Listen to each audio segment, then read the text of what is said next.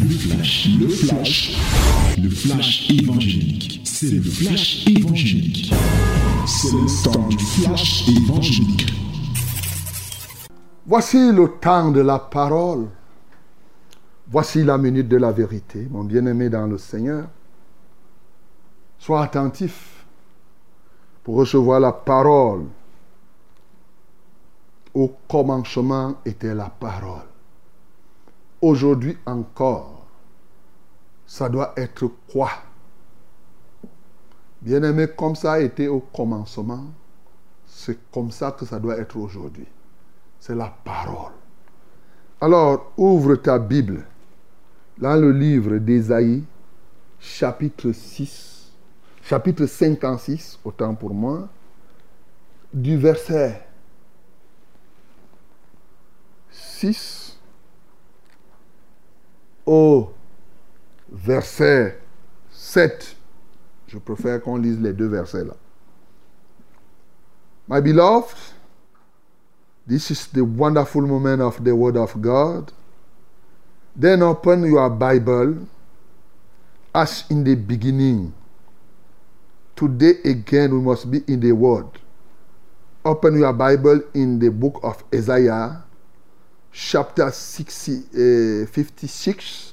Yes. Isaiah, chapter 56. We are going to read two verses 6 and 7. Let us read it together in the mighty name of Jesus. Nous les lisons tous ensemble au nom de Jésus. Et les étrangers qui s'attacheront à l'Éternel pour le servir, pour aimer le nom de l'Éternel, pour être ses serviteurs, tous ceux qui garderont le sabbat pour ne point le profaner, et qui persévéreront dans mon alliance, je les amènerai sur ma montagne et je les réjouirai dans ma maison de prière. Leurs holocaustes et leurs sacrifices seront agréés sur mon autel, car ma maison sera appelée une maison de prière pour tous les peuples. Amen. Voilà la parole de ce matin. Comme vous le savez, mon bien-aimé, mes bien-aimés, depuis cette semaine, nous avons consacré ce temps à nous occuper des immigrants. Et vous-même, vous connaissez le phénomène de l'immigration aujourd'hui. Et d'ailleurs, chacun de nous a été immigrant un jour. Tu t'es déplacé, tu es parti quelque part. Comme hier, nous avons vu que c'est lui qui est même en séjour à toi, comme on a lu dans Exode 12, même l'étranger qui est en séjour à toi, vous devez partager la même loi. Nous avons compris l'indique que nous ne devons plus caricaturer les gens parce qu'ils ont part et chacun, quelle que soit sa race, quelle que soit sa tribu, il a part et il a droit à l'évangile. Ce matin, le Seigneur veut nous amener à nous préoccuper. Hier, c'était qu'on puisse les amener à grandir dans la foi. Aujourd'hui, c'est les étrangers engagés au service de Dieu. La première chose que je voudrais dire, c'est que nous vivons les temps de grâce. L'une des matérialisations des temps de grâce, suivez très bien, le temps de la grâce n'est pas le temps où vous allez faire les péchés et vous les refaites comme vous voulez. Non. C'est pas ça. L'une des matérialisations du temps de la grâce, donc c'est l'un des grands aspects de la grâce, c'est que le service, le sacerdoce de Dieu est ouvert à tout le monde. Gloire à Jésus. Beaucoup ne réalisent pas ça. Beaucoup ne voient même pas ça comme une chose exceptionnelle. Plusieurs ne comprennent pas que c'est ça. Le, temps de la grâce, la grâce de Dieu non seulement nous sauve, mais la grâce de Dieu, après nous avoir sauvés, nous prépare et fait de nous, nous amène, nous conduit à être au service de Dieu. En sorte que quiconque croit, quiconque est sauvé, doit nécessairement devenir le serviteur de, de Dieu. Tel est le sens de cette prophétie qu'il faut donner ici, cette prophétie qui s'est passée des siècles en passant pratiquement huit siècles avant l'arrivée du Seigneur Jésus. Et donc, pendant ces moments-là, Dieu a utilisé le prophète Esaïe pour leur dire, au travers de cette prophétie, que ce soit par rapport à Israël, comme vous voyez là, au départ, j'acceptais simplement que quelqu'un qui est non-israélite puisse devenir un prosélyte, il puisse devenir quelqu'un qui partage, bon, vous pouvez le recevoir, c'est ça, ainsi de suite. Mais vous, vous, ne pouvez pas partager le même Dieu, ça c'était au départ. Hein. Par la suite, il ouvre la porte, il dit, ok, d'accord, vous commencez à... Maintenant, il y a un temps où ça va arriver, et bien sûr, ce temps-là, c'est maintenant. Qui a ouvert ce temps C'est Jésus de Nazareth. Ce temps-là, c'est que des étrangers soient capables de devenir des serviteurs de Dieu partout dans le monde entier, y compris en Israël. A dit que rien ne m'empêche aujourd'hui d'aller organiser une campagne d'évangélisation en Israël, de sauver les, de, que les âmes soient sauvées, de les baptiser et de leur enseigner la parole de Dieu. Contrairement à ce que quelques-uns pensent. Bien-aimé, cette grâce-là est une grâce totale, permanente, universelle. Et c'est elle-là qui est reprise ici, en ces termes. Et les étrangers qui s'attacheront à l'Éternel pour faire quoi? Pour le servir. Alléluia. Alors, désormais, bien-aimé, quand tu vois un étranger devant toi, pense d'abord à son salut. Deuxièmement, pense à faire grandir sa foi. Troisièmement, pense à ce que cet étranger devienne un serviteur de, de Dieu. Parce que les étrangers sont aussi appelés à servir. Et ils ont une très grande promesse. Je sais que en tant qu'étranger, et parce que pour être pour viser droitement la parole, le terme étranger tel qu'il est dit ici, c'était celui qui était non juif. Mais tel qu'il est considéré euh, aujourd'hui dans le cadre de cette semaine, nous disons que c'est simplement l'immigrant, celui qui est n'est pas connu. Il faut le reconnaître aussi. C'est-à-dire que celui qu'on voit, on le voit, on ne le connaît pas. Ah, parce qu'au fond, les juifs estimaient que celui qui est non juif, ils ne le connaissent pas. Ne connaissent pas. C'est un étranger. Donc c'est quelqu'un qu'on ne connaît pas. Hein. Donc, ici, effectivement, on comprend que tu peux être étranger aux États-Unis, en France, au Cameroun, tu es immigrant. Bien aimé, si toi tu es immigrant, sache que ta responsabilité aussi, là où tu te trouves, c'est de servir le Seigneur. Pourquoi? Parce que le voyage là, c'est une occasion que Satan utilise pour t'empêcher de servir Dieu. ceux, qui, ceux qui sont habitués à voyager le savent. Tu voyages au Cameroun, là, tu es zélé, zélé, zélé, zélé.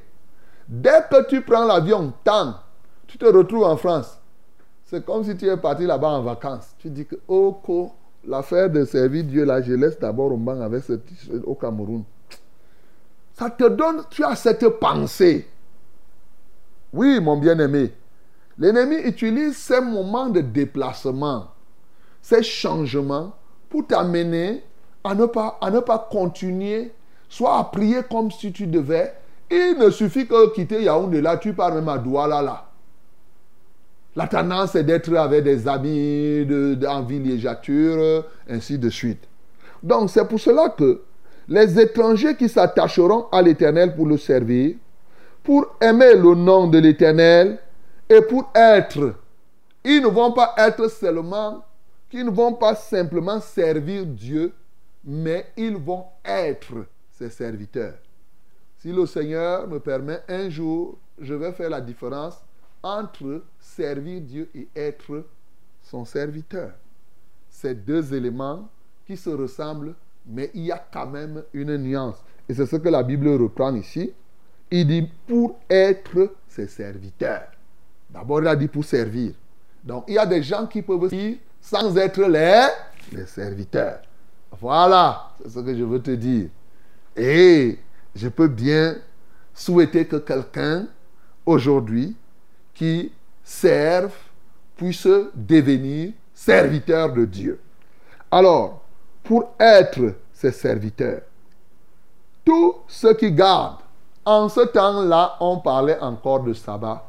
Bien sûr, pour nous, aujourd'hui, nous comprenons que tous ceux qui gardent la loi de Christ, de manière générale, et qui persévèrent dans l'alliance, oui, la nouvelle alliance, l'alliance par son sang, le Seigneur a fait cette promesse je les amènerai sur ma montagne sainte et je les rejouirai dans ma maison de prière. Alléluia. Je les amènerai dans ma maison sainte. Je vais les réjouir parce qu'ils se sont décidés non seulement de me servir, mais d'être mes serviteurs. Ils ne vont pas passer le temps à des gémissements puérils. Ils vont aussi se réjouir. C'est ce que la Bible est en train de dire. Et je les réjouirai dans ma maison de prière. Leurs holocaustes et leurs sacrifices seront agréables sur mon autel, car ma maison sera appelée une maison de prière pour tous les peuples. Acclamons pour le nom du Seigneur. Voilà la vérité, mon bien-aimé. Et nous savons que Jésus-Christ, quand il est venu, il a rappelé cela à ces bandits qui s'étaient infiltrés pour transformer le temple de Dieu en une caverne de voleurs. Ils se sont mis à faire n'importe quoi. Jésus leur a dit que vous avez dévié. Au lieu de laisser le temple être ce qu'il doit être, vous en avez fait autre chose. Il les a fouettés pour leur dire, pour rétablir les choses telles qu'elles doivent être. Et c'est ce que nous devons faire aujourd'hui. Rétablir les choses telles qu'elles doivent se faire, telles qu'elles doivent être.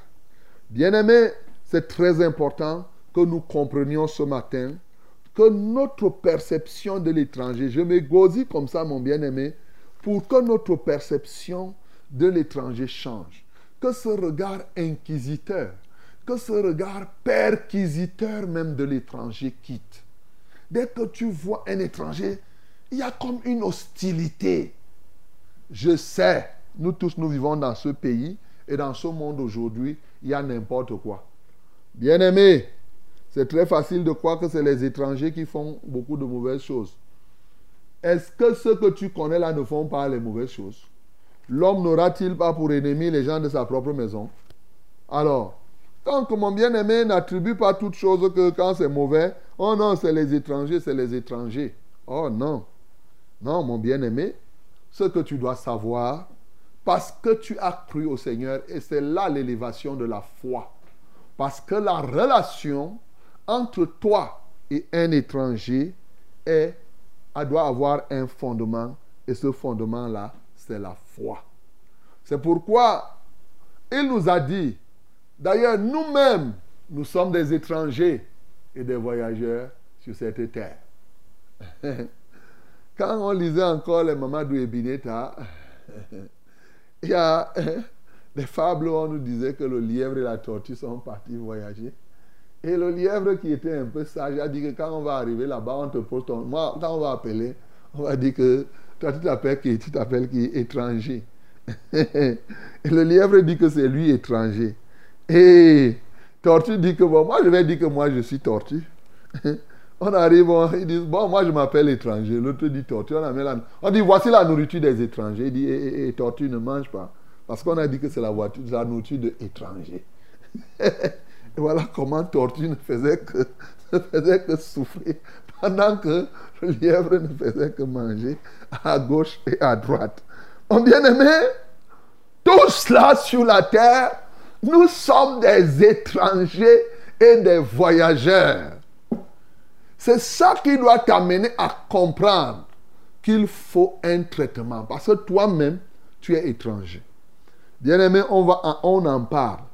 Pour ceux qui ont déjà suivi les enseignements, vous savez que le principe de l'évangélisation porte à porte est fondé sur la notion de l'étranger.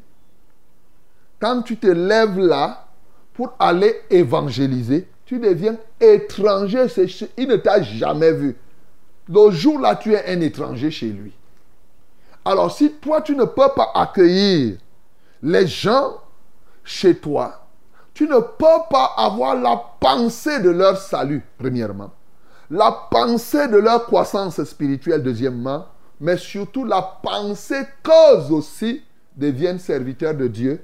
Bien-aimé, tu comprends que ça peut être l'une des sources des échecs, des évangélisations de porte à porte que plusieurs font. Il a dit, en tant que voyageurs et étrangers sur cette terre, nous devons nous abstenir. Nous abstenir des œuvres mortes qui font la guerre à l'âme.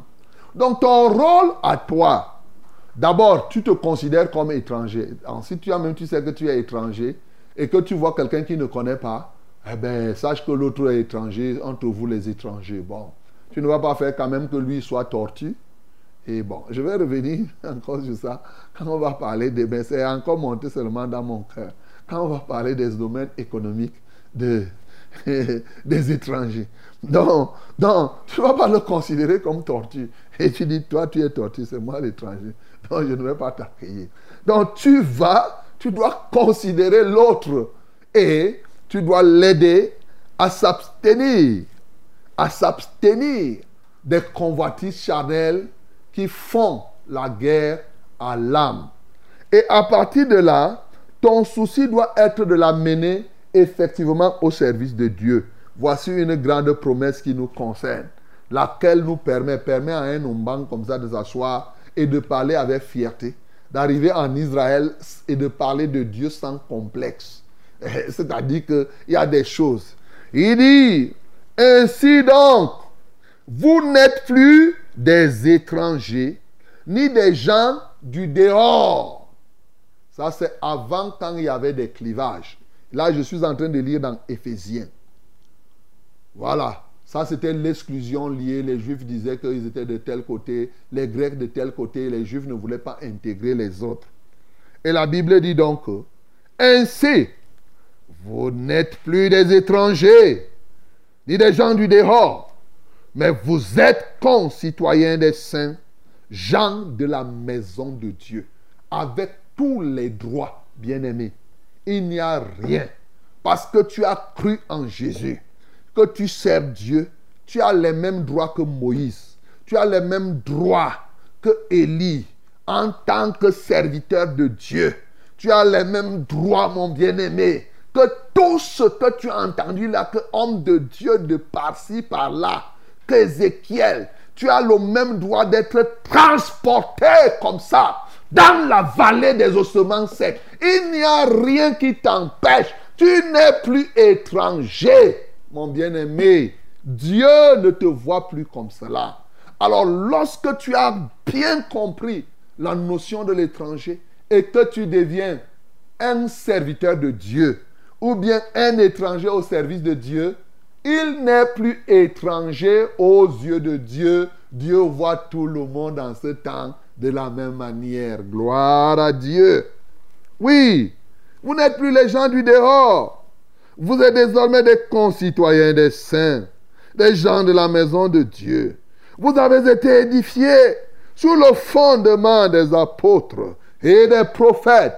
Jésus-Christ lui-même étant la pierre angulaire. En lui, tout l'édifice bien-aimé, tout l'édifice bien coordonné s'élève pour être un temple saint dans le Seigneur. En lui, vous êtes aussi édifiés. Vous êtes aussi, c'est-à-dire quelqu'un qui se sentait exclu. Toi, c'est à toi que je parle. Toi là, qui te sentais exclu. Il dit ceci. En lui, vous êtes aussi édifiés pour être une habitation de Dieu en esprit. Alléluia. Bien-aimé, tu es édifié pour être une habitation de Dieu. Ça ne dépend plus de la tribu de quelqu'un. C'est-à-dire que pour devenir l'habitation de Dieu, on ne demande plus si tu es Aoussa, si tu viens de ceci, tu es blanc, tu es chinois, tu es ceci. Ce qui compte, c'est que tu deviennes un endroit, je vais parler terre à terre pour que tu comprennes, un endroit où Dieu habite totalement, matin, midi et soir. Il dit, tu es édifié. Oh, quelle merveille, bien-aimé. Et c'est ce qui t'attend. C'est ce que tu dois être. Et pour les autres qui sont déjà engagés dans la foi, c'est ce que vous devez aider les uns et les autres à devenir. Bien-aimé dans le Seigneur, je parle ainsi. Tu écoutes. Tu es étranger en Turquie maintenant, tu m'écoutes. Tu es quelque part à Turin, pourquoi pas au Honduras, ou bien aux États-Unis, ou je ne sais pas quoi. Tu es ici même de passage au Cameroun. Tu es un immigrant quelque part. Rien ne t'empêche de devenir un puissant serviteur de Dieu dans ce pays-ci qu'on appelle le Cameroun. Ou dans ce pays-là où Dieu t'a permis d'y être. Rien ne t'empêche. La seule chose, c'est de s'assurer que tu es en train de faire, tu es dans le cadre de la volonté de Dieu. C'est tout. Tu ne peux pas commencer à t'exclure. Et c'est pourquoi je n'ai jamais compris pourquoi les gens font les clivages. Hein. L'évangile en France, tu sais, pour prêcher en France, hein, en France, il ne faut pas faire ceci parce que machin et tout et tout et tout. Non.